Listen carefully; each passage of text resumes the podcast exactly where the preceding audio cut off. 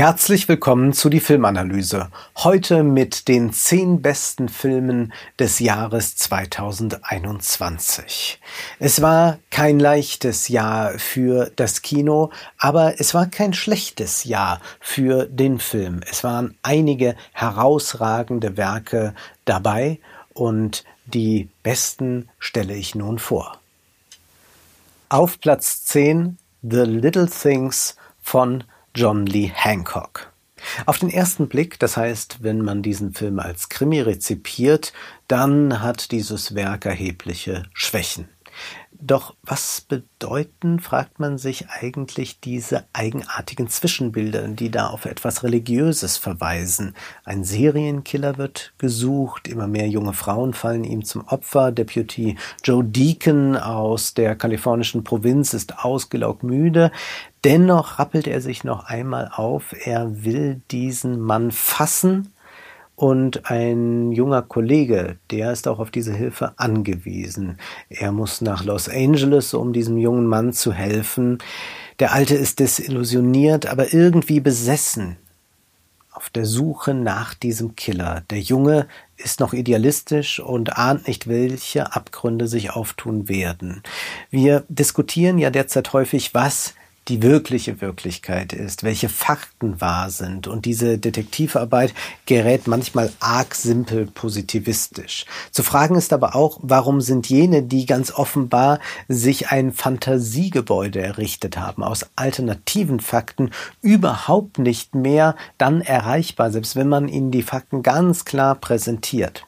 Eine Antwort lautet, weil hier Bürger, die transzendental obdachlos sind in der Moderne und die nichts Sinnstiftendes in ihrem Leben mehr haben, plötzlich ein Sinnangebot geliefert bekommen, nämlich es ist alles ganz anders. So ist die eigentliche Wahrheit. Ihr braucht nur diesen zehn Telegram und YouTube-Kanälen zu folgen und dann seid ihr gerettet, erlöst. The Little Things ist ein beeindruckendes Drama über zwei Polizisten, die an ihre Beweise glauben wollen. Platz 9 I Care a Lot von Jay Blakeson. Wenn man den Kapitalismus verstehen will, dann muss man lernen, böse zu denken. Was ist damit gemeint? Gerade Hollywood-Filme sorgen ja mit ihren kitschigen Erzählweisen dafür, dass wir Strukturen und ökonomische Zusammenhänge und Zwänge oft nicht erkennen können. Zeigt sich einer, der permanent seine Arbeiter ausbeutet, plötzlich als treusorgender Vater, dann ist im Hollywood-Film doch schon alles wieder geritzt. Eine sympathische Figur.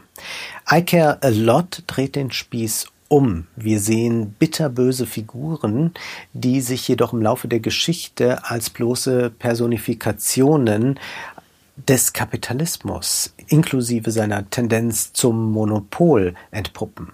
Rosamund Pike entmündigt alleinstehende, aber eigentlich kerngesunde Menschen und eignet sich als Vormund deren gesamtes Erbe an. Dieses Geschäftsmodell wird durchkreuzt, als sie unwissentlich die Mutter eines Gangsterbosses hinters Licht führen will. Zwei erbitterte Konkurrenten stehen sich nun gegenüber und sie wollen sich vernichten, sie wollen sich platt machen. Es gäbe nur eine Alternative. Wie wäre es eigentlich mit einer Fusion? Nie wurde die Idee von der sogenannten freien Marktwirtschaft lustvoller dekonstruiert. Platz 8 Große Freiheit von Sebastian Meise. Dieser Film spielt im Deutschland nach 1945 und er zieht sich weit hinein in die Bundesrepublik.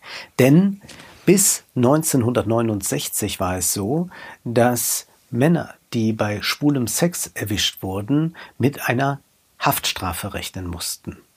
1935 wurde dieses Gesetz eingeführt, aber es hat das Dritte Reich überlebt, was zur Folge hatte, dass schwule KZ-Inhaftierte 45 nicht befreit worden sind, sondern häufig danach in Gefängnisse gesperrt worden sind.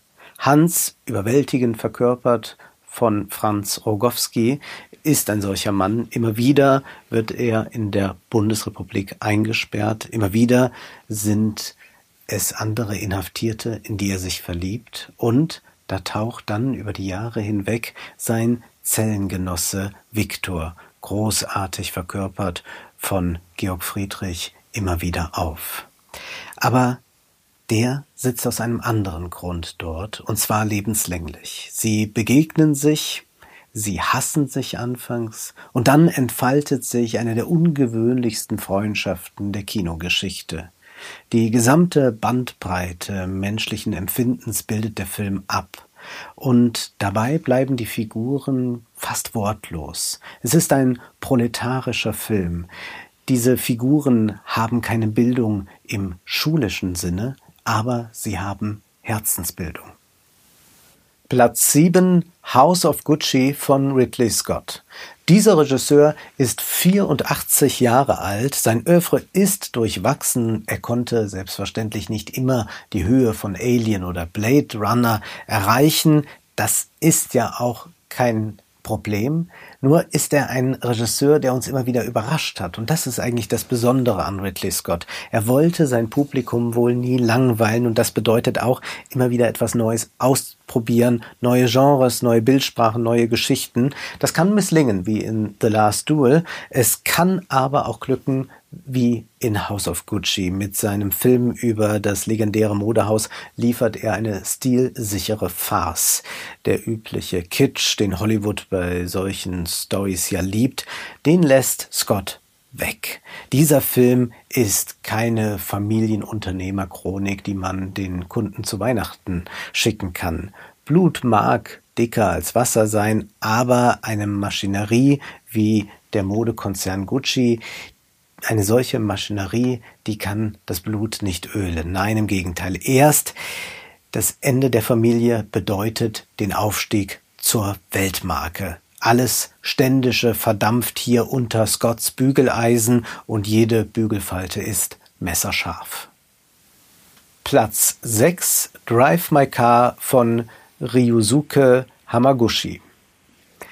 Ernst Lubitsch sagte einmal, There are thousand ways to point a camera, but really only one. Das Bonmot kann man als ein Plädoyer gegen Kameraexperimente lesen oder es meint auch, kein Bild darf beliebig sein. Hamaguchi hält sich an beide Interpretationen. Von höchster Präzision sind diese Bilder, die der uns liefert. Kein Zentimeter zu viel, kein Zentimeter zu wenig. Es sind schnörkellose Einstellungen, schnörkellose Einstellungen in einem dreistündigen Film, der nicht zu lang ist. Dieser Film beruht auf einer nicht sonderlich langen, nicht sonderlich bemerkenswerten Erzählung von Haruki Murakami. Die Literatur ist hier aber nur eine Ideenstifterin.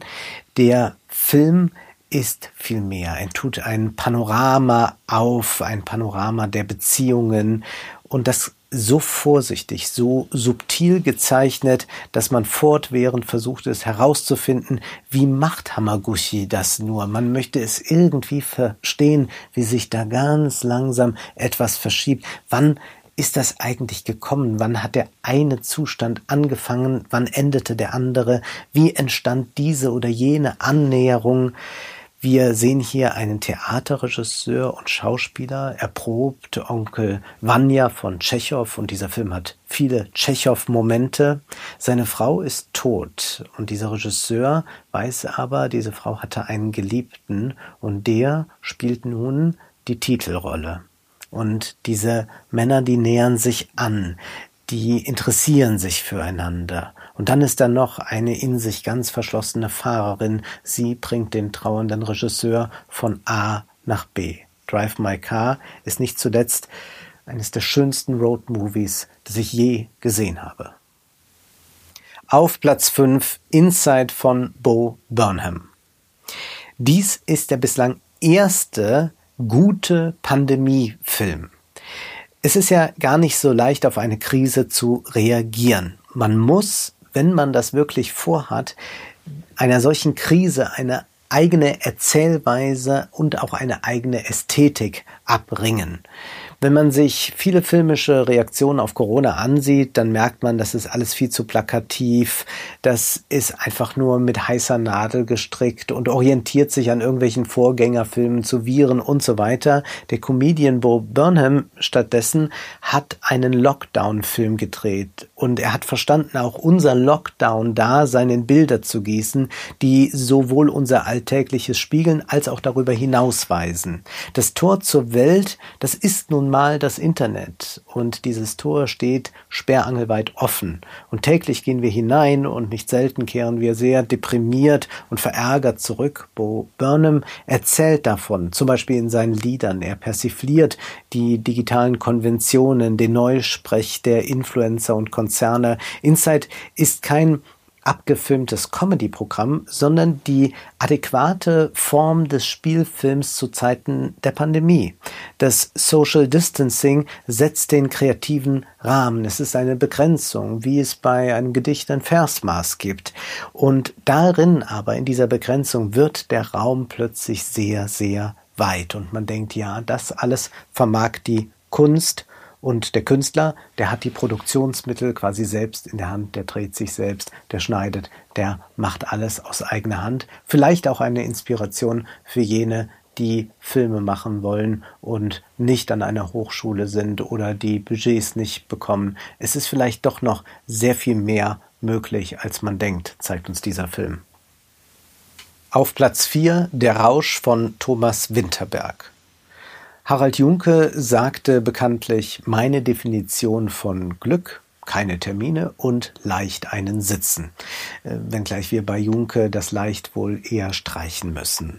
Aber nach einem ähnlichen Motto verfahren auch die Lehrer in der Rausch. Sie haben da so eine Idee, wenngleich sich da auch bald die Alkoholmenge stetig erhöhen wird. Und dann hält der Film, was der Titel verspricht. Die eigentliche Idee, und die ist angeblich wissenschaftlich begründet, ist, dass dem Menschen in Wahrheit 0,5 Promille Alkohol im Blut fehlen. Und da muss man nachgießen. Diesen Mangel muss man irgendwie ausgleichen und zwar kontinuierlich. Das versuchen diese Herren und das artet aus und dem sieht man gerne zu. Trinkend, torkelnd und tanzend ist der Ausnahme Schauspieler Mats Mikkelsen mit einem glänzenden Ensemble zu erleben, eine Feier des Lebens, ein Fest des Todes, ist diese wunderbare Tragikomödie. Auf Platz 3 Dune von Denis Villeneuve.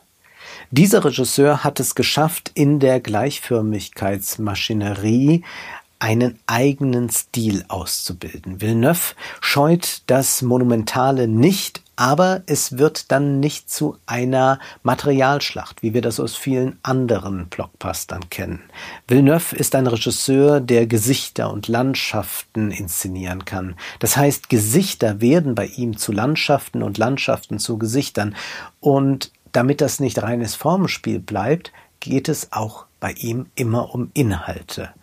Die gibt es in der literarischen Vorlage selbstverständlich zuhauf und die Verfilmung, die kuratiert und kondensiert nun. Sie verschiebt Akzente in eine Richtung, die mit Spannung zu erwarten ist. Wir können auf den zweiten Teil freudig hoffen. Dune ist zunächst einmal ein großes Versprechen, das erst zur Hälfte eingelöst ist, aber die Ehre der großen Leinwand, die ist schon einmal gerettet. Auf Platz 2 Fabian von Dominik Graf. Literaturverfilmungen müssen eigenständige Kunstwerke sein.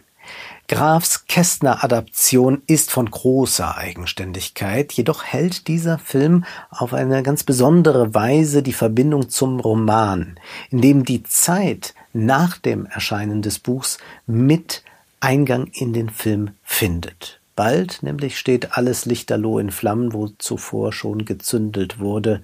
Der fantastische Tom Schilling eilt, stolpert und fällt durch diese Zeit. Ein Gang vor die Hunde, ein Untergang. Graf belässt es nicht dabei, Schauspieler spielen zu lassen. Er selbst will auch spielen mit dem Medium Film, mit dem Material und das gelingt ihm virtuos. Nie geht es um eine banale Aktualisierung dabei. Es ist vor allem der mutige Zugriff auf die Zeit. Etwas Frisches hat das ja, wie hier dieser literarische Stoff gepackt wird, mit dem er mal die Vergangenheit an uns heranzieht oder uns in sie hineinzieht. Der deutsche Film ist plötzlich wieder ganz jung.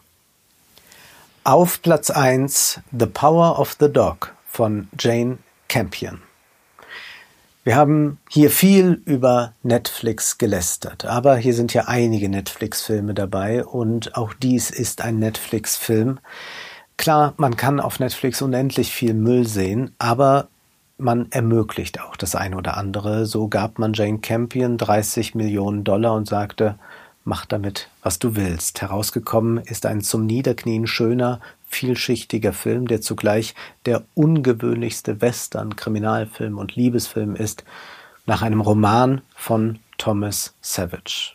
Wir sind im Jahr 1925. Die Western-Ära ist nun wirklich fast vorüber. Die moderne Welt, die Urbanisierung, die Zivilisierung ist weit gediehen. Der eine Bruder, gespielt von Jesse Plemons, verkörpert diese neue Zeit bereits, während sein von Benedict Cumberbatch gespielter Bruder noch immer im See statt in der Wanne badet und einer jener Cowboys ist, von denen eigentlich nur noch die Fiktion zu berichten vermag.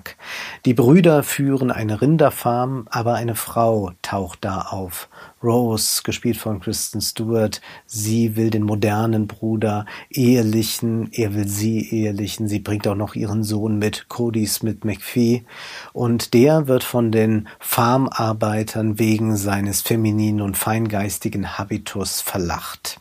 Der Konflikt ist, denkt man, ganz einfach, der verbissen machohafte Cowboy gegen die Vertreter der Zukunft, aber dann wendet sich da langsam das Blatt. Dieser Mann hat studiert, er ist eigentlich ein Intellektueller und er hat diese Vergangenheit mit dem sagenumwobenen Cowboy Bronco Henry. Was ist da los? Weil der Film fast nichts explizit ausspricht, sondern nur andeutet in sehr symbolisch aufgeladenen Szenen, möchte man selbst nicht alles jetzt auf ein paar Begriffe bringen. Nicht aus Scham, sondern weil Jane Campion uns lehrt, dass das Leben komplizierter, nuancierter, unergründlicher und wie sich dann am Ende auch zeigt, diabolischer ist, als ein paar Begriffe es sein können. Nur die Kunst kann sich dem vielleicht annähern. Jane Campion steht damit auch fest in der Tradition der großen Western aus der Classical Hollywood-Ära, aber sie geht weiter. Sie streicht die Vergangenheit nicht durch, aber sie verändert Richtungen, geht neue Wege. Es ist zutiefst beeindruckend. The Power of the Dog ist eine unglaubliche Leistung, ein genialer Gegenentwurf zur Vereindeutigung, wie wir sie im plumpen Twitter-Moralismus täglich finden oder im Superheldenkino. Absolute Sehempfehlung.